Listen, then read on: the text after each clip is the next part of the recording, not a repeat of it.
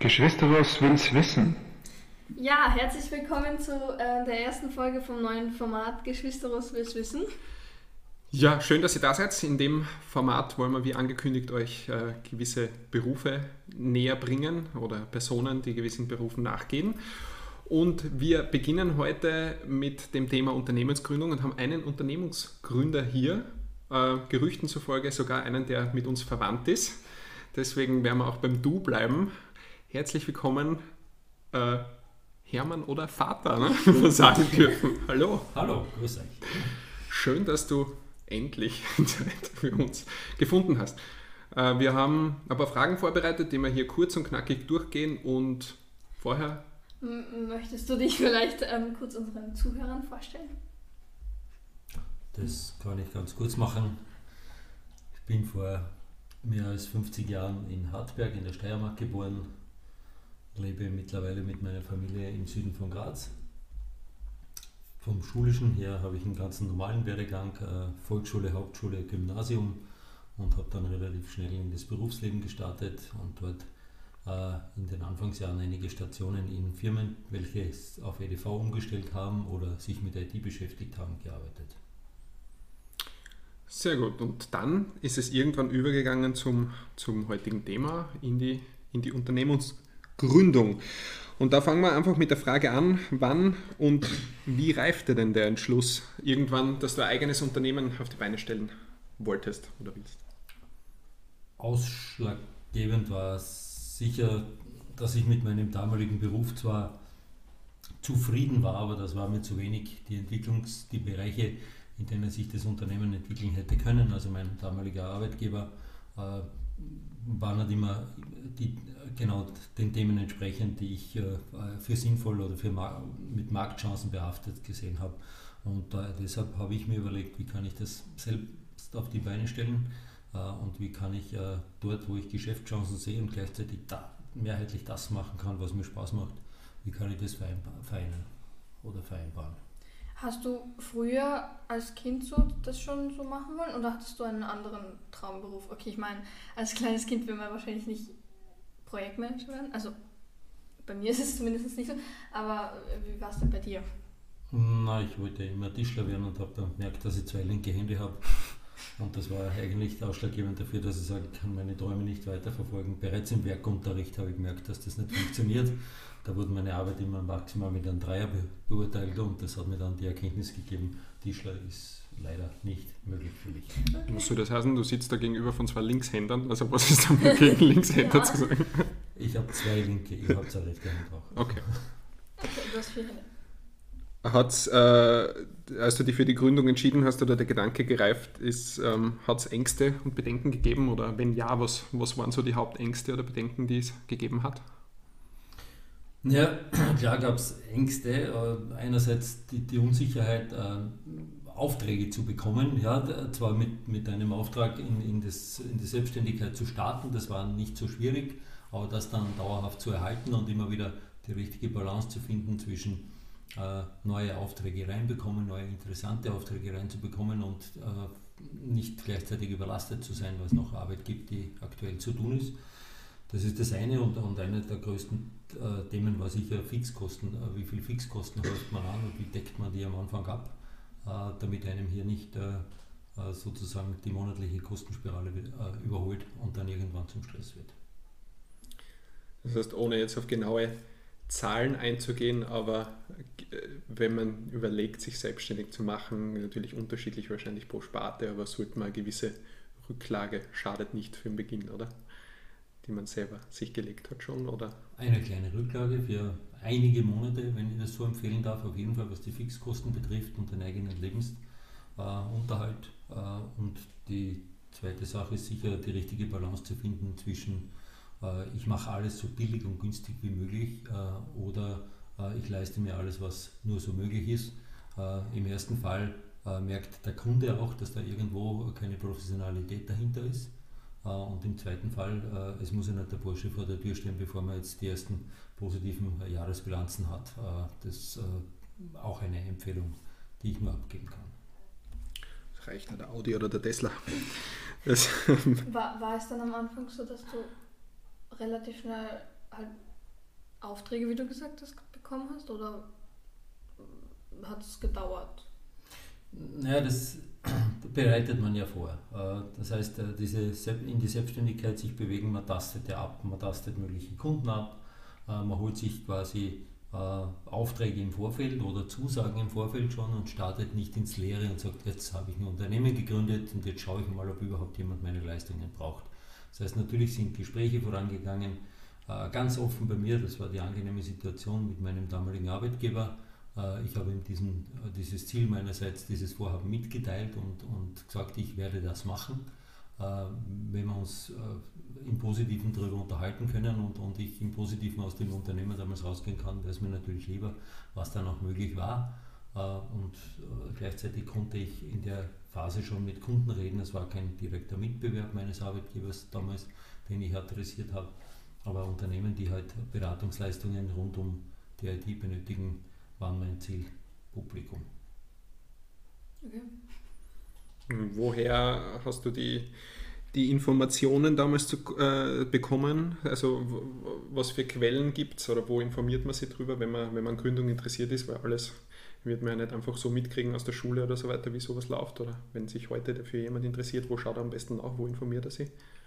Mein Weg, und den würde ich wieder so gehen, wär, war einfach äh, einerseits sich äh, über die ja, sowieso äh, erforderlichen Amtsstellen bzw. Amtsgrundlagen zu informieren, sprich die Wirtschaftskammer in erster Linie, und dort einmal abzutasten, was ist für eine Unternehmensgründung erforderlich, wie darf ich mein Geschäft starten, wann darf ich starten, muss ich das erste Mal versteuern, wenn ich bereits Geschäft hatte oder verlangt man irgendwas vorher von mir.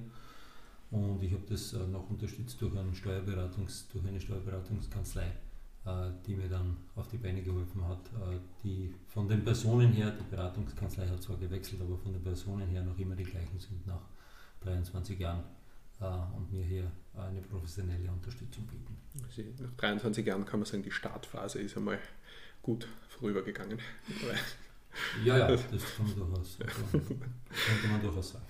Gab es äh, dann in, in dem Zuge der, der Gründung Momente, ja, wo es existenzielle Unsicherheiten gegeben hat, beziehungsweise in dem Zusammenhang auch gleich vielleicht eine zusätzliche Frage, hat es Fehler gegeben oder nachträglich gesehen? Was waren die größten Fehler? Wurscht, ob die jetzt dann mit der ersten Frage zusammenhängen oder nicht, aber... Ich würde in, den, in der Anfangszeit gar nicht von den großen Fehlern äh, sprechen. Ängste waren auf jeden Fall vorhanden. Äh, es ist ein gewisses Engagement erforderlich dass, äh, wo die Familie auch mitziehen sollte, muss es nichts, deshalb sage ich nicht muss. Äh, man arbeitet unter Umständen zu Zeiten, zu denen man vorher nicht gearbeitet hat oder nicht musste. Man macht sich am Wochenende mal Gedanken darüber, äh, wie gehe ich das am Montag an, was ich jetzt vor mir habe, was neu ist für mich vielleicht. Und das erfordert sicher eine gewisse Flexibilität, die man damit benötigt oder dafür benötigt. Und die Ängste, die nicht nur selber bei einem aufscheinen können, sondern vor allem die Ängste im Umfeld, bei der Familie in erster Linie.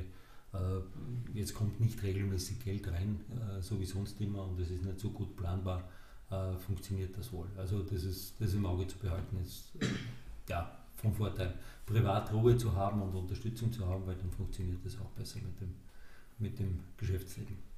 Das heißt, der ist schon ein bisschen übergriffen jetzt auch auf die nächste Frage. Hat das Auswirkungen gehabt damals aufs, aufs Privatleben, aufs familiäre Leben. Also es ist jetzt 23 Jahre her, ich kann mich nicht mehr ganz daran erinnern, muss ich ehrlich sagen. Ich auch Laura nicht. war noch, ein bisschen, war noch ein bisschen weit weg davon überhaupt, äh, von dem her. Zehn Jahre. Ja. Naja, die, die Work-Life-Balance, äh, wie man so schön sagt, die war sicher am Anfang nicht die ideale. Das, äh, wenn ich mich so zurückerinnere, äh, war das sicher mit, mit intensiven Arbeitszeiten gefüllt ähm, und hat natürlich privat dann die eine oder andere äh, Reduktion oder die, ja, die andere, eine oder andere Einschränkung mit sich gebracht, äh, wo die Familie auch nicht happy war drüber, logisch. das ja, würde ich im Nachgang kann man immer sagen, heute alles machen oder besser machen oder besser koordinieren, aber ich glaube, jeder, der in dieser Startsituation steht, reagiert individuell und man kann nicht irgendjemandem Stempel auftreten. Mhm. Und dann aber zum, zum Positiven auch, gibt es Was, was sind die positivsten ähm, ja, Punkte oder gibt es was, auf das du am meisten äh, stolz bist, jetzt nachträglich gesehen?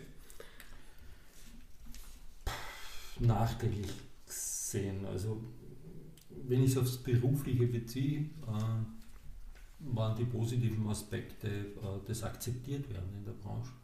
Äh, das äh, sowohl von, von Lieferanten als auch von, also von möglichen potenziellen Anbietern bei uns im Geschäft für unsere Kunden, also von der Kundenseite äh, respektiert, akzeptiert zu werden, Feedback zu bekommen, relativ rasch Feedback zu bekommen, wie die Qualität der Arbeit ist oder auch natürlich Kritik, auch im positiven und im negativen Sinne zu bekommen und dann sehr rasch die Nachfrage nach, wir wollen mehr Arbeit von euch. Nicht? Und das euch hat es ja am Anfang nicht gegeben, das war eine Gründung, die ich allein vorgenommen hat, habe und dann wurde das eben relativ rasch zu einem äh, ja, kleinen, wachsenden Unternehmen. Wenn du schon erwähnst, dass, ja klar, dass du es am Anfang alleine gegründet hast, hast du relativ schnell wen gefunden oder hat sich da wer gemeldet oder also mitarbeitermäßig meine ich? Ja, ich bin die üblichen Wege gegangen. Ich habe damals noch Annoncen geschalten, heute machen wir das alles im, im Internet großteils und schalten dort. Äh, früher war es halt noch die Zeitung. Äh, klassisch kann man sich heute kaum vorstellen für das jüngere Publikum die Zeitungsannonce aufzugeben und, und, dann zu warten bis am Freitag in der Jobbörse dann oder am Wochenende in der Jobbörse in der kleinen Zeitung oder im Kurier und so weiter dann die, äh, die äh, Personalsuche gestartet hat. Ähm, man hat schon E-Mails bekommen jetzt für die, die sich nicht zurückerinnern können. Bewerbungs-E-Mails mit Unterlagen, aber es war halt in keiner Weise noch so professionell wie heute. Es wäre aufwendiger, auf jeden Fall. Heute wird das Ganze natürlich Laura auf TikTok machen. Eh klar, also von dem her. Mit einem Bewerbungsvideo. Ja, mit einem Dance, mit einem coolen. Ähm, ja, gibt es dann, gibt's dann Tipps, die du, die du Menschen geben könntest oder würdest, die heute sich das vielleicht überlegen, äh, sich selbstständig zu machen, äh, Unternehmen zu gründen und ähm, ja, sie vielleicht nicht ganz trauen oder doch trauen oder zu unvorsichtig sind oder? Wenn ich nochmal zurückgehe, kurz auf die äh, Steuerberatungs, äh, auf den Steuerberatungssupport und auch die äh, Finanz- oder steuerlichen äh, Aspekte, dann kann ich nur jedem mitgeben, hier nicht in der Startzeit darauf zu zählen oder darauf aus zu sein, so wenig Steuern wie möglich zu zahlen, äh, weil es ja gewisse Minimumwerte oder Mindestwerte gibt, ja, äh, die aber nicht auf das effektive Geschäft abzielen. Und da wir von Anfang an äh, einigermaßen erfolgreich waren, äh, kommt es eben dann zur Situation, dass nach drei Jahren in einem Unternehmen dann wirklich einmal nachkalkuliert wird vom Finanzamt, was hat er denn jetzt verdient oder was hat das Unternehmen jetzt verdient und das versteuern wir jetzt einmal. Und wenn man das übersieht und hier nicht entweder Reserven nebenbei immer weglegt, dafür adäquat, die vom Steuerberater ganz einfach zu errechnen sind aus meiner Sicht, dann ähm, macht es keinen Spaß nach drei Jahren, wenn einmal der dicke Brenner sozusagen kommt und sagt, jetzt darfst du mal ordentlich Steuern nachzahlen, damit wir auf Wohlstand sind. Mhm. Und wird die, wird die aktuelle Wirtschaftslage, die wir jetzt haben, so während oder nach oder wie immer Corona, die, deine Entscheidung beeinflussen, wenn, wenn die Gründung jetzt wäre? Hätte ja Auswirkungen oder generell auch auf andere Gewerbe gesehen? Wie würdest du das beurteilen? Ja, das ist ganz, ganz schwer zu sagen. Also wenn ich heute jemanden beraten würde äh, und, und sein Geschäftsmodell äh, verstehe, dann würde man sagen, daran äh, lässt sich das gut einschätzen, ob das Geschäftsmodell heute genauso erfolgreich wäre oder vielleicht sogar erfolgreicher wäre, weil sich einfach das gesamte Geschäft etwas gewandelt hat, auch in den letzten zwei Jahren speziell. Äh, wenn ich wieder dort stehen würde, wo ich vor über 23 Jahren gestanden bin und, und mit dem Wissen von damals, würde ich wahrscheinlich heute mehr Angst haben etwas zu starten. Mhm. Ähm, das heißt, was, was muss ein Gründer mitbringen an Charaktereigenschaften? Die wesentlichen Basics, sage ich jetzt einmal. Also in der, in der Arbeit und ich glaube, es ist egal, in welchem Job es geht. Es geht um ganz einfache Dinge. Es geht um, um Termintreue. Es geht um eine Genauigkeit beim Arbeiten. Äh, es geht um Kommunikation, also um eine proaktive Kommunikation, dass der Kunde nicht nachfragen muss, wo bleibt denn jetzt mein Arbeitsergebnis, sondern wenn es einmal später wird, wenn es einmal mehr Zeit braucht, ihm zu sagen, ich schaffe das nicht bis übermorgen, äh, haben wir einen Tag länger Zeit, haben wir eine Woche länger Zeit, je nachdem, welche Arbeit es ist. Mhm. Nur nicht zu warten, bis jemand nachfragt. Ja. Äh, und das Termin einhalten kann ich nur hundertmal wiederholen. Äh, diese Handschlagqualität äh, würde ich es nennen, so auch, dass ich sage, okay, das machen wir. Und wenn sich was ändert an diesen Rahmenbedingungen, dann muss es kommunizieren. Es kann sich immer was ändern. Ja? Aber der andere kann nie in uns einblicken, äh, äh, kann nie in, uns einblicken und, und irgendwo äh, dann, dann gerade verstehen, was uns stresst, was uns nervt, dass wer krank ist oder was immer auch nicht. Und, und das offen kommunizieren, ohne jetzt beim Kunden zu jammern und zu sagen, wir haben so viel Stress oder so viel Arbeit oder es ist gerade wer krank geworden und deshalb schaffen wir die ganze Arbeit nicht mehr oder was immer auch nicht. Das äh, Kommunikation, Genauigkeit, Termintreue. Ich glaube, man müsste auch, also man sollte jetzt vielleicht nicht dahergehen und sagen, ah, ich mache jetzt ein Unternehmen, aber das wird eh nichts. Also äh, ja, man sollte halt schon so positive Einstellung. Gut, ich versuch's, wenn es gut geht, dann freue ich mich und wenn nicht, dann habe ich es halt zumindest Also versucht. sollte ja überlegen, welche Auswirkungen das halt hat, wenn man es nicht schafft. Ne? Ja. Finanziell dann wieder bei dem Thema sind. Mhm. Könntest du den Wechsel jetzt eigentlich nochmal vorstellen, dass du jetzt nicht mehr dein eigener Chef bist, sondern wieder irgendwo Angestellter bist? Also wäre das nach der langen Zeit nur irgendwie nur so leicht möglich? Ich glaube schon, wenn die richtige Idee dahinter steckt, wenn, wenn das Thema passt. Ja, und natürlich das Umfeld, was man am Anfang nie weiß. Da weiß also ich, ich würde sagen, äh, das wäre nicht das Problem, wenn ich von etwas überzeugt bin, auch äh, in einem Unternehmen äh, dann dementsprechend meinen Beitrag zu leisten. Wäre aber nicht dein präferierter Wunsch jetzt momentan. Nein, ich bin nie Unternehmer des Unternehmerseins willen geworden oder so wie man sagt, ja, sondern das ist auch teilweise passiert. Ich habe damals gesagt, ich probiere das jetzt einmal wenn es funktioniert, äh, dann mache ich es halt, solange es mir Spaß macht, mehrheitlich Spaß macht. Das war die Ausgangsbasis. Gut, dann kommen wir auch schon zur letzten Frage und ein bisschen in die Zukunft schauen, was, was, was sind noch Ziele? Also meine, bis zur Pension sind es noch 20, 30 Jahre, aber trotzdem, was sind noch, was sind noch so Ziele, die, die anstehen, äh, die du hättest für jetzt als äh, Unternehmen gesehen? Ich äh, sage es auch immer so oder, oder kommuniziere es auch in, in der Firma so, äh, mehr, mehr als 50 Prozent äh, der Zeit oder anteilig Spaß zu haben an der Arbeit.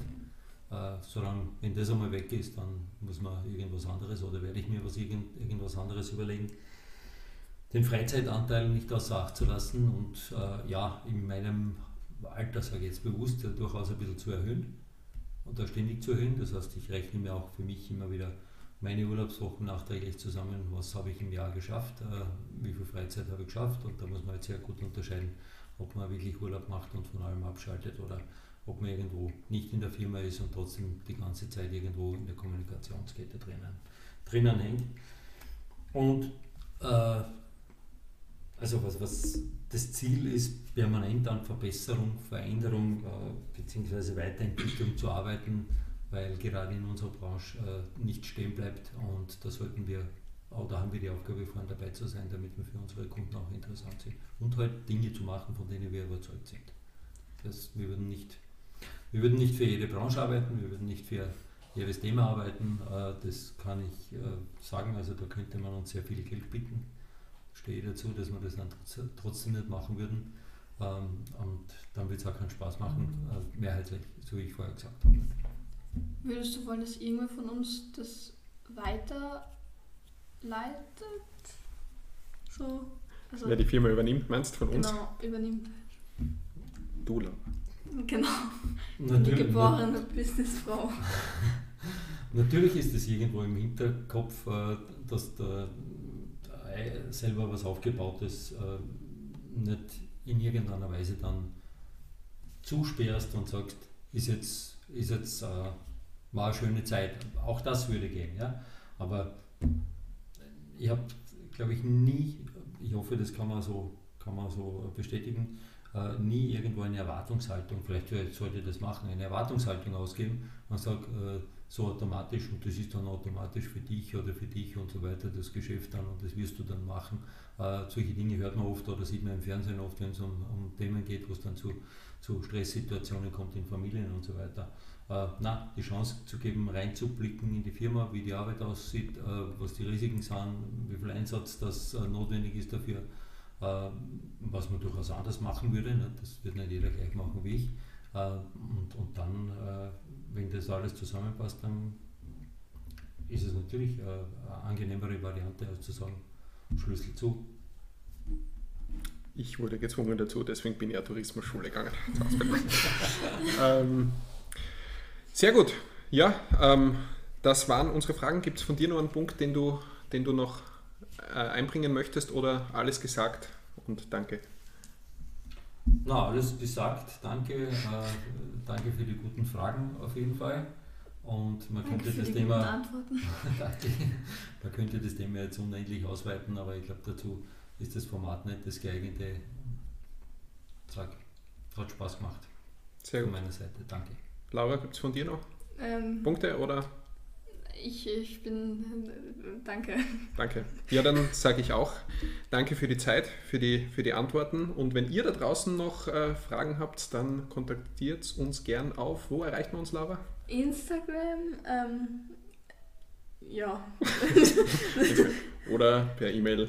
Oder die, die uns halt kennen, WhatsApp. Aber das ist. Hm. Genau. Beantworten wir gerne auch noch im Nachgang was, wenn es noch was gibt und leiten das auch gern weiter an unseren Gast. Sehr gut. Sagen wir vielen Dank.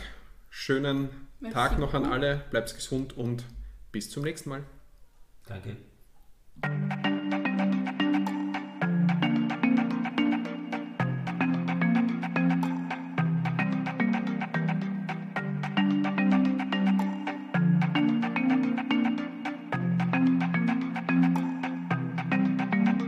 Geschwisteros will's wissen.